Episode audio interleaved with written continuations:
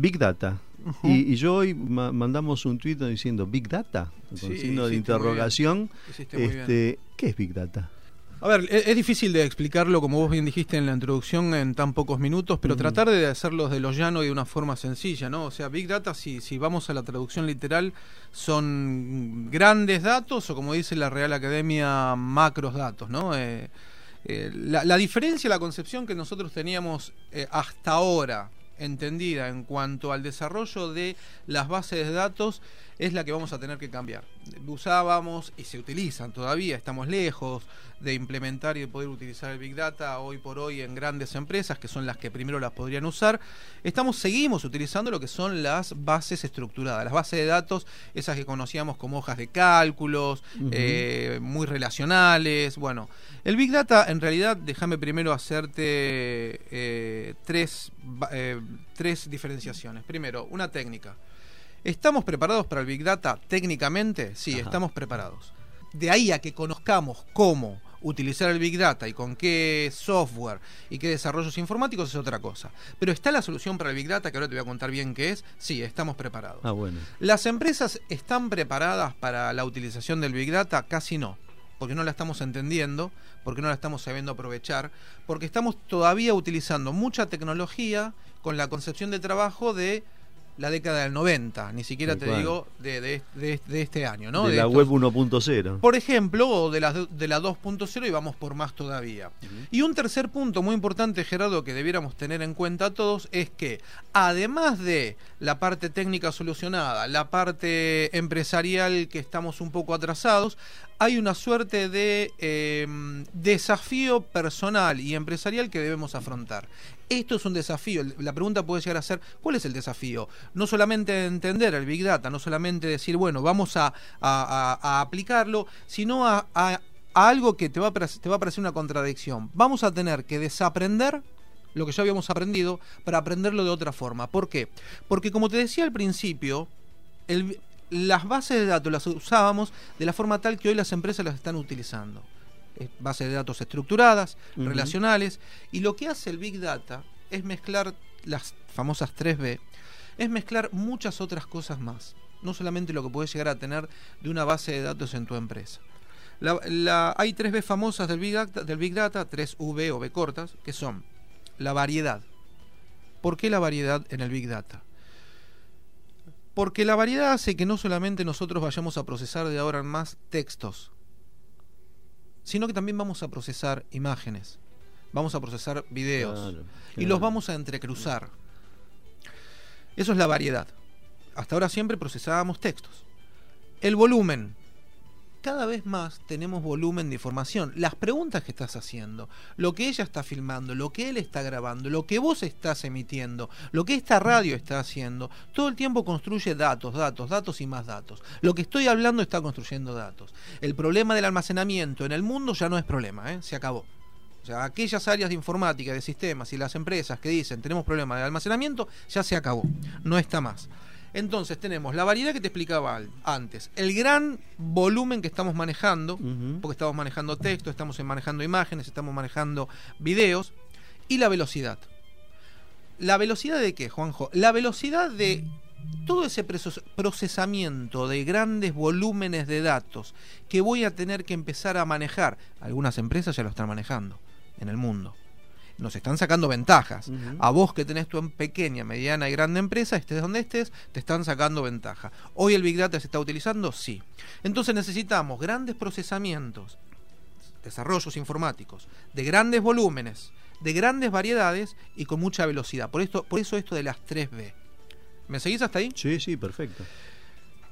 El desafío es tratar de, entender que hoy por hoy no solamente estoy necesitando algunos datos que puedo llegar a recolectar por el call center que tenga en la empresa, por los correos electrónicos que reciba, de quejas, de elogios, de comentarios, de críticas, también de, y acá muchos se confunden, dicen, el Big Data siempre existió, porque ahora lo que tenemos es la utilización del poder de la auditoría en las redes sociales.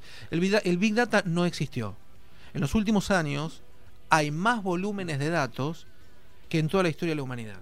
Sí, una empresa, por ejemplo, como decías, en la década del 90, Dale. controlaba eh, medios gráficos, radio, revista y audiovisuales y ahí tenía todo, lo que estaba pasando. Está muy bien lo que decís, que es la vieja y antigua concepción de lo que sería prensa, ¿no? Claro, este, los medios o sea, de, cómo, se, cómo la empresa se nutría de lo que pasaba en el entorno. Sí, perfecto. ¿no? Sí. Pero ahora después aparecieron las redes sociales. Por ejemplo. Y después ahora este, es lo que vos explicabas recién, o sea, toda la cantidad de información que se ha sobre todos los temas. Sí, y cuando decimos toda la información que, se va sumando, que no son solamente las redes sociales, me estoy refiriendo también a tu tía, que ha publicado y ha creado un blog de forma gratuita y que todos los días se escribe sobre la empresa de María Paz.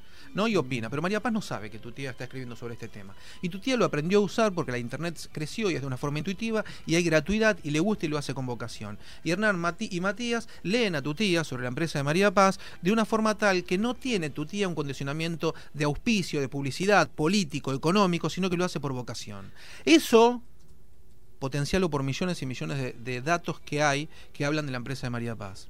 Decime, la, primera pregunta que me surge, ah, había este, Cristian recién nos, nos hizo una acotación sobre, me decías, Big Data, decilo, decilo por favor al aire, Big Data a ver, vení. Habías dicho yo Big Data, grandes datos. No, pero ah. eh, eh, eh, repetile por favor el comentario que vos querías hacer. Sí, sí la selección alemana de fútbol contrató una empresa y realizó un estudio Big Data de absolutamente todos los equipos participantes del Mundial. Hicieron un análisis.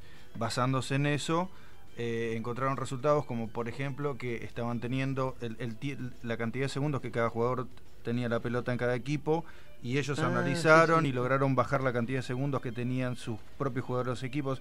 Hicieron un análisis de Big Data realmente impresionante. Sí, lo hizo el actual eh, entrenador, director técnico de la selección campeona de Alemania. Lo contrató. En, realidad, en realidad lo que hizo fue contratar en tiempo real el análisis de sus jugadores en el entrenamiento no de los de las otras elecciones, pero lo que sí lo que sí lograban era obtener en tiempo real quién podía, dependiendo del clima, dependiendo las horas de juego, de entrenamiento, cuánto corrían, cuánto iban a poder correr y demás.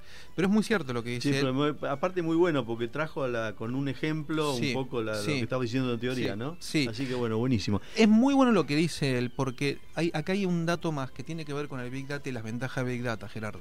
Que no solamente es porque hasta ahora lo que te expliqué parecería ser que es una especie solamente de auditoría. Y el comentario que hace él está muy bueno en el sentido de que el Big Data, una de las ventajas que tiene, es el, análisis predictivo. Justo lo que dijo él.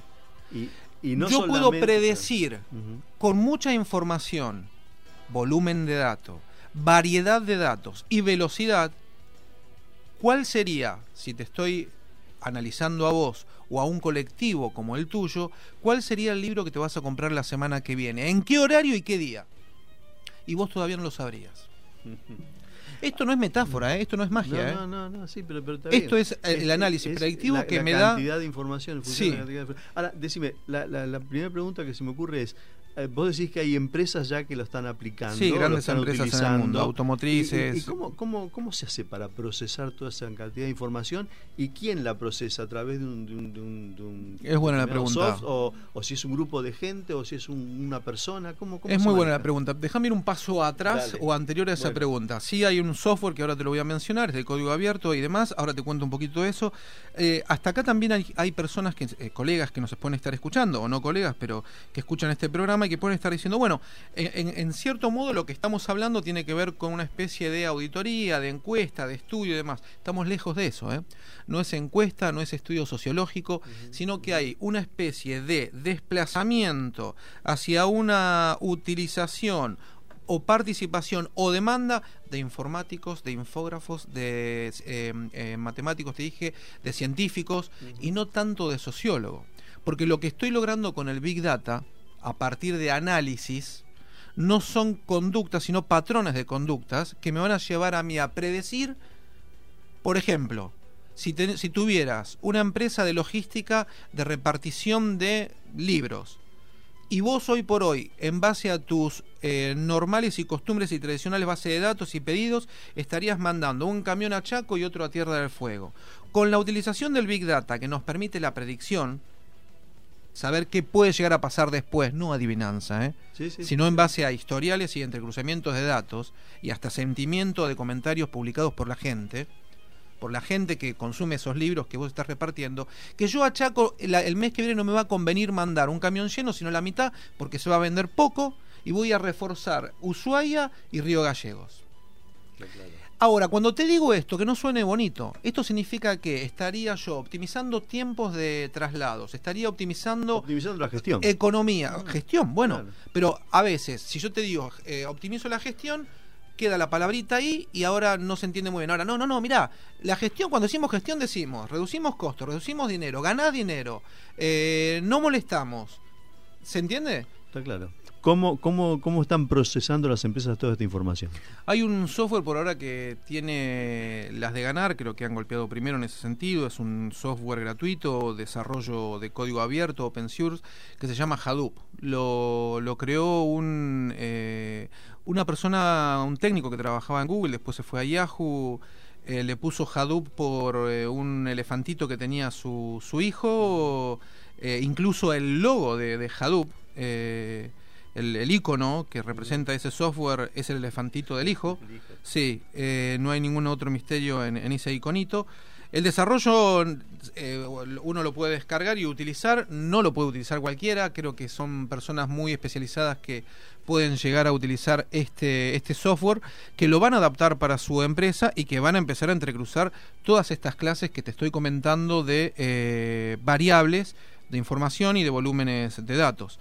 ¿Quiénes lo están utilizando? Grandes empresas en el mundo que han invertido en este tema, eh, bebidas muy conocidas, automatrices muy conocidas, eh, donde están entrecruzando sentimientos, donde están entrecruzando eh, los comentarios de un call center, los correos electrónicos, las publicaciones en medios digitales y tradicionales, videos, como te decía antes, millones de, de datos que que hacen al gran volumen, a la gran variedad y a la velocidad. Que esto, si vos ya lo estás utilizando, te da ventaja ante, tu competencia. Está bien, pero esta, toda esta información supera al DIRCOM.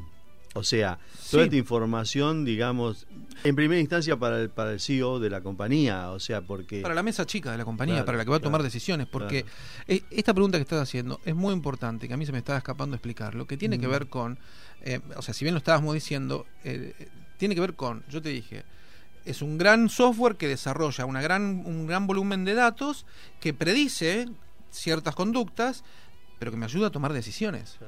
Como te explicaba antes, la decisión de enviar mayor o menor producción a un lugar. Llamar a ese comerciante, empresario o algo a quien yo lo le proveo de materia y decirle, mira, te voy a mandar el doble. No, para, ¿por qué? Te voy a mandar el doble porque te va a hacer falta porque nuestro historial, nuestro patrón de conducta, nuestro software y demás está prediciendo tal cosa. Y nada, puede llegar de una sorpresa a la persona o no, pero sí, el Big Data lo que ayuda es tomar decisiones tempranas. Y con todo lo que dijimos, la ventaja de la gestión, la optimización de costos, la reducción de gastos, etcétera. Eh, ¿Cuánto, ¿Cuánto tiempo, eso es futurología ya casi, ¿no? ¿Cuánto tiempo estimás que puede eh, desarrollarse en nuestro medio? ¿En cuánto tiempo las empresas pueden llegar a aplicar el Big Data acá? Bueno, es que gracias a, a curiosidades como la tuya, en programas de radios como este, bien lo dijiste vos al, inicio de este programa, las universidades no están tocando estos temas. Eh, hay muy, pocos congresos y seminarios o jornadas que están tocando estos temas. A mí me tocó hablar de esto en Cartagena, en la Cumbre Mundial de Comunicación Política, Big Data y Comunicación Política. Y después me tocó, me tocó hablar aquí en la cuarta conferencia de Relaciones Públicas que se realizó en el mes de agosto. Pero no hay muchos que estén con esto. Déjame darte un dato.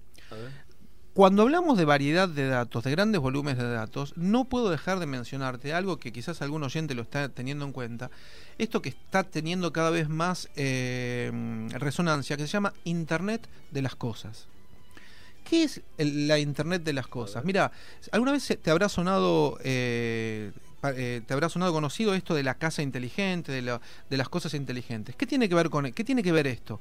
Que estamos camino a y ya hay casas en el mundo que se están probando a que sean inteligentes. ¿Qué es inteligente?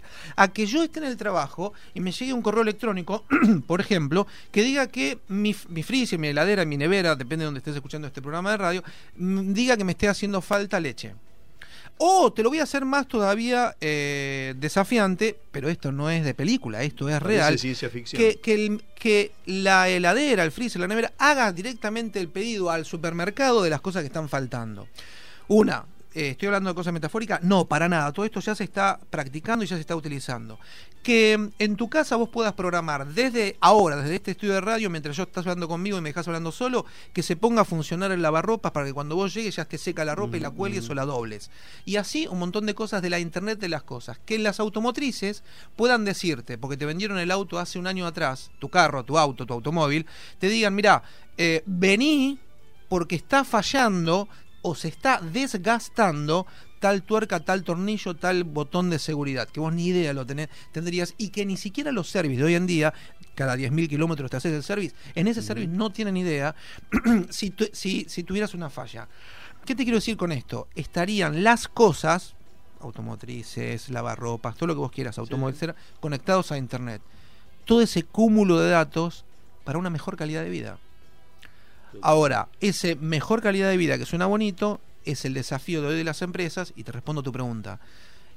En Latinoamérica no sé cuándo vamos a, tener el Big Data en una gran utilización o en una utilización normal, común y corriente.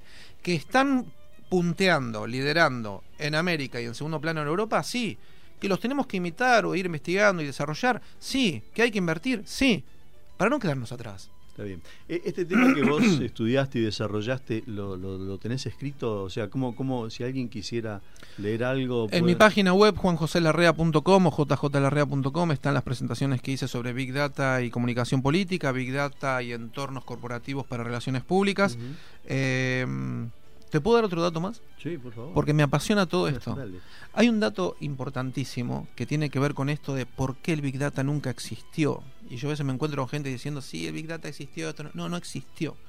Desde hace muy poco existe la geolocalización, desde hace muy poco vemos que desde un celular nos pueden seguir todo el recorrido que hacemos. Hace poco un periodista y político alemán denunció a una telefónica en Alemania porque le decía, dame todos los datos que tenés de mí, bueno, demandas judiciales, presentaciones, la, telefónica le entrega todos los datos que tenías durante cinco meses. Esto está en YouTube, lo pueden buscar o, si no me escriben y les doy bien yo la dirección, o en la presentación en mi página también está justo este video. Y este periodista demuestra cómo la telefónica durante solo dos días él publicó y editó un video, cómo la telefónica persiguió, pero no por perseguirlo a él, sino cómo la telefónica sabía cuál era su conducta diaria solo por tener el teléfono encendido. Cuando digo esto es, a qué hora, a qué hora salía, a qué hora, a qué hora prendía el teléfono si lo prendía, cuál era su recorrido todos los días, dónde paraba a cargar nafta o combustible o gasolina, dónde paraba más tiempo a tomar un café, cuándo contestaba mails, cuándo contestaba más mensajes de texto, cuándo hablaba más por teléfono. Todo esto que te digo no es para batatarte. Todo esto que te digo no es para apabullarte. No es solo lo que se viene. Si no lo procesas, te gana tu competencia. Decime, otra cosa se me ocurre preguntarte. Cuando, suponte que haya una empresa acá que quiera incursionar en el tema, ¿qué hace? Primero invertir, no, no conmigo ni con un especialista, invertir en el desarrollo de cómo llegar a utilizar, bien, pero bajar Hadoop, bueno, contratando a un informático o un matemático que, que eh, descargue gratuitamente el programa Hadoop, googleenlo, lo pueden descargar gratuitamente. No lo puede usar ni vos, ni yo, ni alguien. No, es bajar un, correo electrónico, descargar una aplicación de una tableta. Esto es poner a un informático, a dos o tres, a entender el programa, el desarrollo de, grandes volúmenes de datos en beneficio de la empresa. El último tema que te falta tocar, desde mi punto de vista, es la privacidad de datos, que toda empresa le ah. tiene miedo porque las empresas dicen, bueno, a ver, yo empiezo a, tener, a obtener muchos datos, datos, datos, datos, correos electrónicos, videos, esto, lo que la gente me dice y demás. Pero la gente se va a quejar o, a mí me van a hackear. La gente no se queja. Hay estudios determinados que también se los puedo pasar a quien los necesite para investigación. ¿eh? Se los puedo pasar o entran en la presentación o le piden a Matías o a Hernán que están acá presentes. Eh, hay estudios que demuestran que los consumidores, los clientes, usuarios, no tienen problema de que los monitoreen, siempre y cuando respeten su individualidad, su personalización, que sea tipo colectivo, que les den un beneficio a cambio, ¿no? O sea, yo investigo, yo investigo, pero te doy un beneficio, te doy un regalo, te doy algo. Y la mayor preocupación de los usuarios, vos, yo, quien nos está escuchando, ella y él, es que las empresas que van obteniendo nuestros datos para hacer análisis, para hacer estos, estos grandes desarrollos de predicciones, que los tengan con mucha seguridad. Que me demuestres vos, empresa, uno de los grandes desafíos de las empresas hoy es ese, demostrar que la seguridad de los datos de la gente, hace poquito a Gmail le hackearon 5 millones de usuarios y contraseñas, demostrar a los usuarios darles la percepción en este mundo donde las percepciones le ganan las realidades, que la seguridad es una de las prioridades para toda empresa pública o privada.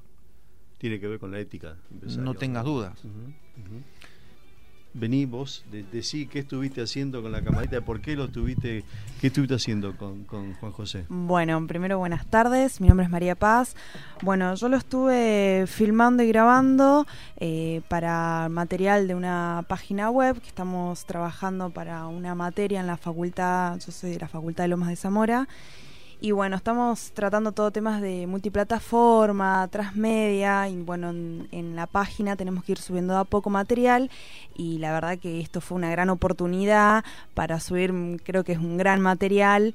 Y también quiero aprovechar para hacerte una pregunta con respecto a la experiencia transmedia, o sea, yo sé que la revista tiene un Facebook, tiene un grupo en Facebook y quería saber, o sea, en, en relación a eso, cuánto eh, aporta al público al contenido de, la revista y se aporta digamos, como vos decías esto, por ejemplo, lo que es importante, eh, bueno, mi tía, lo que piensa mi tía, ¿tienen en cuenta al, al, público con respecto al, al contenido? Sí, absolutamente, María Paz. Mira, en principio te digo que todas nuestras producciones son hechas por distintos, todas nuestras producciones son hechas por, por, distintos colegas de la comunicación, de las relaciones públicas, del marketing, etcétera, eh, de distintos países de Iberoamérica. Eh, tenemos muy en cuenta lo que opina cada uno sin contradecir. Lo único que cuidamos es el eje temático, el cual se propone. Eh, siempre hay un coordinador de, especialista en ese tema. No contradecimos su, su, idea, su visión y demás. Cuidamos la redacción, tratamos de cuidarlo con, con mucho, con mucha eh, detalle pero sí, lo tenemos muy en cuenta. Y es más, a veces sacamos temas no por los que se nos ocurre a nosotros, sino por lo que vemos en foros que se crean en dircomsocial.com, donde entre ellos mismos se van haciendo o consultas o comentarios o discusiones sobre algún punto en especial. Me quedan dos minutos de programa y si tenés una pregunta de un minuto y él puede responder en un minuto, la podemos hacer. La pregunta es de un minuto. Dale, Violeta.